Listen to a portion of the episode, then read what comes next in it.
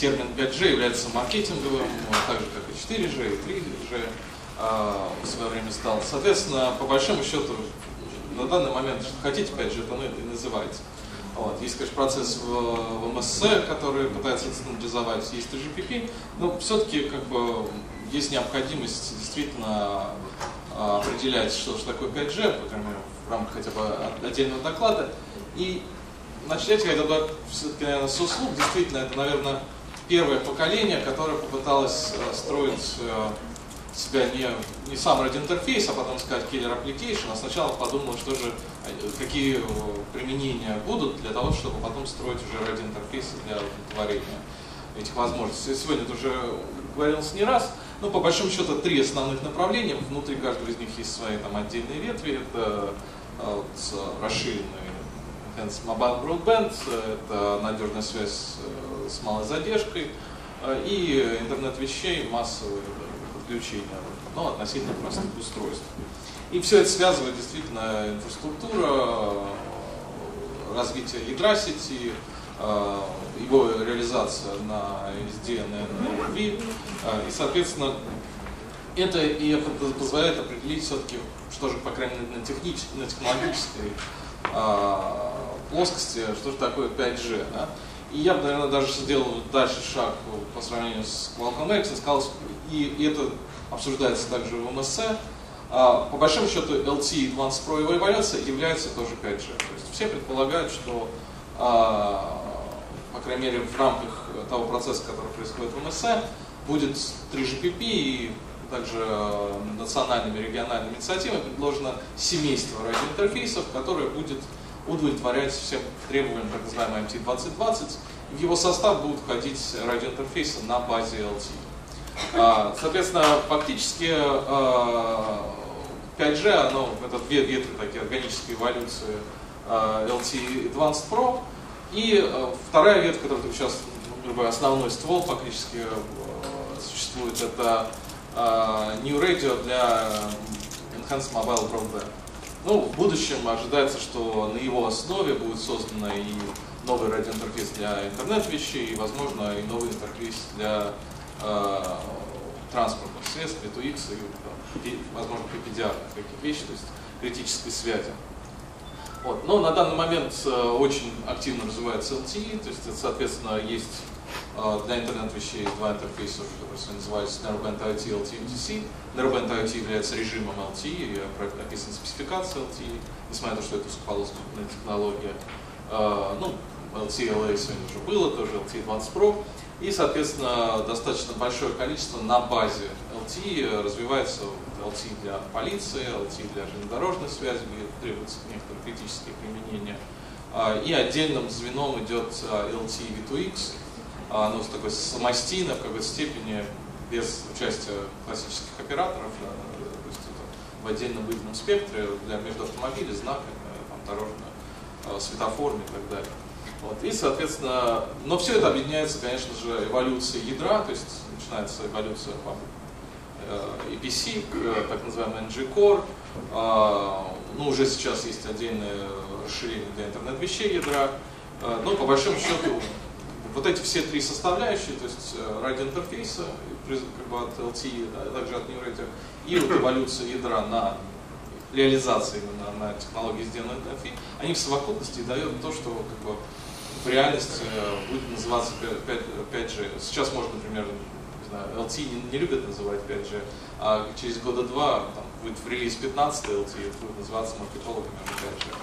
Вот. Но по большому счету самое главное это какие услуги удовлетворяют какие интерфейсы. Если они удовлетворяют услуги, которые предназначаются 5G, значит это уже 5G. А, ну, теперь немного о том, как все-таки будут реализовываться покрытия. А, предполагается, что это будет ну, диапазоны сети, как сейчас, просто большее количество диапазонов. Я, наверное, остановлюсь только новых диапазонов, потому что все существующие диапазоны в конечном итоге тоже будут использоваться 5G. Да, и, скорее всего, там, первые сети с лейблом 5G в России там, могут кто-то заявиться уже в действующих диапазонах. Но это, конечно же, смотрит в первую очередь на новые полосы, где можно новую емкость получить, возможно, самое, внедрить самые последние релизы. Это диапазоны ниже ГГц 700 МГц, диапазоны в ди, э, порядка 3,5-4 ГГц, И верхние диапазоны, ну, в первую очередь, это от 26 до 40, конечно, больше всего 28, 26 гигагерц. Соответственно, покрытие будет тоже очень отличаться и э, развитие сетей. То есть 28 гигагерц будет на, на процентах территории городов, то есть это очень хотспоты, небольшое количество площадь, поэтому инвестиции относительно будут небольшими, каждая базовая станция должна будет очень много окупать э, эту емкость. А, как раз вот диапазоны 3,4 ГГц планируется ну, в дополнение к тем же там, 2,6 и 1,8 э, использовать как э, основной плацдарм, в первую очередь за счет более широких каналов. И э, за пределами городов, э, в сельской местности, в небольших населенных пунктах, конечно же, нижние диапазоны будут э, основным способом подключения, там не будет гигабитных скоростей, но тем не менее, вот как раз а межмашинные интернет вещей будут а, реализовываться в нижних диапазонах частот, как основное полосочество. А, ну и немножко еще продолжение, это вот как приблизительно предполагается это развитие, ну, совсем небольшие соты, 100-150 метров а, в верхних диапазонах, а, также есть возможность cell backholling в качестве радиорелеек, показаны размер антенны решетки, в ладони умещается, и, соответственно, это будет на фонарных столбах, вот такие небольшие э, точки доступа. Вот именно интересный подход к эволюции в 3-4 ГГц, это вместо текущих антенн, это вот панели 64 передатчика, приемника, э, антенные решетки активные, и, соответственно, у них больше лим, э, лучше коэффициент населения, и они смогут даже, например, с 3,5 ГГц дотянуться практически до классического там, связи в 1700. Вот я могу сказать, что спонсор э, Ericsson уже предлагает такие антенны решетки в 2,6 ГГц в LTE-TDD. Э, все вендоры в 3,5 делают это тоже не на U-Radio, а на LTE. То есть фактически есть решение LTE с антенными решетками уже на текущие релизы 13. То есть это вещи уже происходит, как бы просто их не называют там 5G, но это уже внедряется. Ну, в нижних диапазонах можно будет что-то вытянуть там, от Шинона, но там уже сложно разместить новые антенные системы, все просто длины волны, там будет увеличиться спектральная эффективность, но не так быстро, и дальность, соответственно, выигрыш не очень большой, и там вот 700, а в некоторых регионах 600 будет основным, э, как бы, и самым важным, наверное, составляющим для интернета вещей. А, ну и вот как раз, наверное, начну с этих полос частот. Э, ну, здесь ситуация с Россией, с полосами частот, и основные полосы, которые рассматривает Европа и США, как именно 5G полосы частот. Э, не показаны другие полосы в США и в Европе, которые уже используются ниже 1 ГГц. Ну, в Европе это 700 МГц, которые пытаются, ну, уже принято политическое решение высвободить от телевещания к 2020 году, не позднее 2022 а в США прошел успешный аукцион по переводу 600 МГц, через там, до трех лет должно быть вывезено все телевидение и внедрена э, сотовая связь в США. Вот, э, и в Европе этот вопрос будет у нас тоже рассматриваться не позднее ВКР 2023 года и 600 МГц тоже, скорее всего, раньше. Мы ожидаем, что уже на ВКР 19 попытки выделить этот полосу для подвижной связи и, соответственно, начать процесс вещания. Ну и здесь показаны частотные планы, которые, соответственно, внедряются в этих полосах в нашем регионе. И хотелось бы, наверное, отметить, что это, наверное, самый важный диапазон для цифровой экономики, потому что на самом деле гигабит это, конечно, хорошо, там, генератор доходов, но вот и все технологии, там, блокчейн, э, идентификация людей, а, если он не работает там, за пределами крупных городов, он не работает систематически пока не будут решены вопросы радиочастотного обеспечения в Российской Федерации ниже 1 ГГц, они практически не решены на данный момент, то цифровая экономика в, полно, в полноценном ее виде, она просто не реализуема, невозможно. 900 а, у нас воздушная радионавигация, 800 еще больше воздушной радионавигации. А, вот. Поэтому как бы все взоры, ну, есть способы, ищется способ решения 800 МГц, но все сборы, взоры все-таки на диапазон 700 МГц, потому что телевещание оно понятно, его известно сколько его, где оно, как его. То есть э, это можно реализовать. Вопрос именно, наверное, в определении будущего развития эфирного телевещания. Ну, возможно, пока мы будем думать о 700 МГц, возможно, мы уже будем выделять, когда доберемся все-таки до освобождения, уже будем 600 освобождать. Но я могу сказать, что несмотря на то, что официально как бы ничего не делается, Российской Федерации все приграничные страны в данный момент идут а, переговоры о приграничной координации дополнительных мультиплексов а, ниже 700 МГц, ну, с а, прицелом, что в какой-то момент придется перепланироваться из 700 МГц.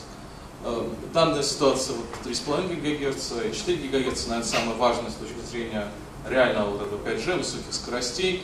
Здесь показано сравнение ситуации по странам. В Российской Федерации тоже рассматривается. Но бы, есть много проблем. В Европе есть э, полоса 3,4 до 800. У нас, к сожалению, мы много проблем. Э, если говорить о диапазоне 3,5, это в первую, в первую очередь фиксированные спутниковые службы, много земных станций, военные земные станции, нерегистрируемые земные станции и, соответственно, э, существенные проблемы. С 4 гигагерцами ситуация проще, там радиорелейки, они посильны их вывести, но там мы сильно зависим от решения азиатских стран, такой, таких, в первую очередь Китай, в меньшей степени Япония, о том, все-таки будут ли они экосистему развивать. Соответственно, мы сможем к ней присоединиться. Верхний диапазон, на сегодня много говорилось, это в первую очередь 26-28 ГГц, в США 28, Корея 28, Европа 26. Мы, в принципе, можем себе позволить рассматривать и то, и другое, но со своими ограничениями. Это вопрос как раз ВКР-19. Э, там есть часть вопросов, связанных э, с глобальными службами, это межспутниковые службы, космические приемники, где существуют ФСС, оплинки. Э, и там сейчас идет живая дискуссия о том, будут ли мешать наземные сети этим приемникам. То же самое и пассивным службам в соседних полосах частот, очень жесткие требования по защите, соответственно, антенные решетки плохо их выполняют. И есть национальные вопросы, вот как раз то, что уже как бы регулятор должен решать это вот космические как раз случаи, там сложное очень исследование, очень много вопросов, какая будет плотность этих э, базовых станций, какие антенны и так далее. Вот. Но если говорить о национальных вопросах, то здесь в первую очередь это фиксированная служба, с ней все попроще, особенно 28 ГГц и выше 40,5 ГГц большое количество. Есть еще не показанные здесь э, отдельно, это земные станции спутниковой службы исследования Земли 26 ГГц. А, их очень мало, но одна из них стоит посередине Москвы на здании 40 метров и закрывает всю Москву. Вот. И в принципе, как бы, все проблемы решаемы, их надо просто очень иметь политическую волю, решать вопросы частотного обеспечения и, соответственно, э, внедрять эти сети, но как я уже говорил, во всех действующих диапазонах тоже будет сеть 5G, поэтому какой-нибудь 5G у нас будет. Главное, ниже 1 ГГц высвободить. Это самое важное. Спасибо.